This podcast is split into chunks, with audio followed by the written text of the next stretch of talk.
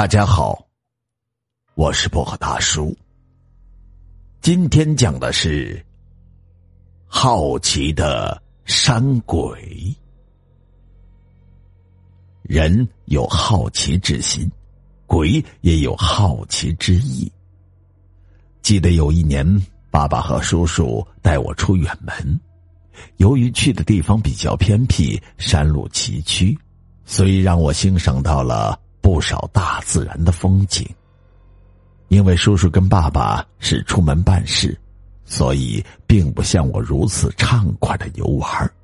当时我也只是想着玩耍，并未在意他们要办什么事情。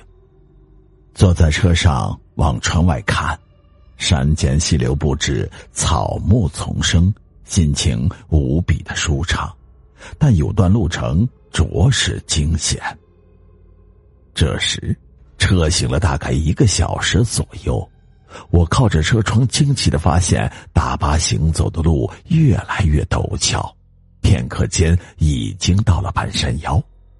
此时，大巴一边靠着山崖壁，另一边则是无栏杆的悬崖峭壁。我从车窗看出去，正好能看到深不见底的悬崖。我紧张的往座位里头挪动了挪动，生怕一不小心掉了下去。坐我旁边的爸爸见我这般动作，也只是笑笑不出声。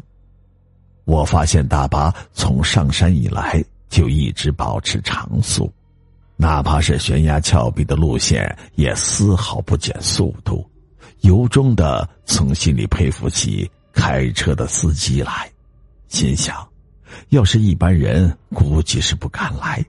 那么窄的山路，滚石又多，悬崖那一面连个栏杆都没有，这一不小心就会造成一失足成千古恨呐。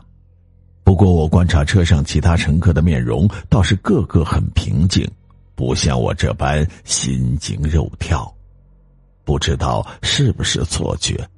我总感觉悬崖那头有个类似云的白影跟着我们。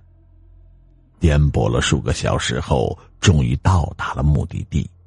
那是一个小的不能再小的山村。我们在村子里找了一个地方住下休息。村里头住宿只有像宿舍楼的那种老房子。我跟爸爸和叔叔待在同一个宿舍。宿舍比较简易。只有两铺木板床和一张木桌子，我们只好坐床边吃小菜和干粮。过了一会儿，宿舍的门突然开了，我清楚的看见一个白影飘了进来，我有点害怕，忙叫叔叔跟爸爸，但他们没有反应。我转头一看，才发现他们都不会动了，就好像时间停止了一样。眼见白影越来越近，我愣在原地，不知如何是好。先前咬进嘴里的食物也被我含在嘴里，忘了下咽。白影飘飘悠悠的来到爸爸的面前，与爸爸面对面，只不过几公分。他看了一会儿，又飘到了叔叔面前，重复刚才的动作。本以为他不会来到我这边。可是我错了，他还是来了。我看着他空空洞洞的眼睛，一身的冷汗，大气都不敢出。他似乎对我这反应感兴趣，朝我吹了一口气。我只是感觉脸部凉凉的。不一会儿，他便走了，消失的无影无踪。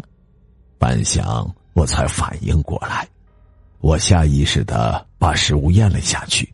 但因为没有嚼碎，噎着了，我剧烈的咳嗽。爸爸跟叔叔关心的问我怎么了，我这时才发现他们能动了。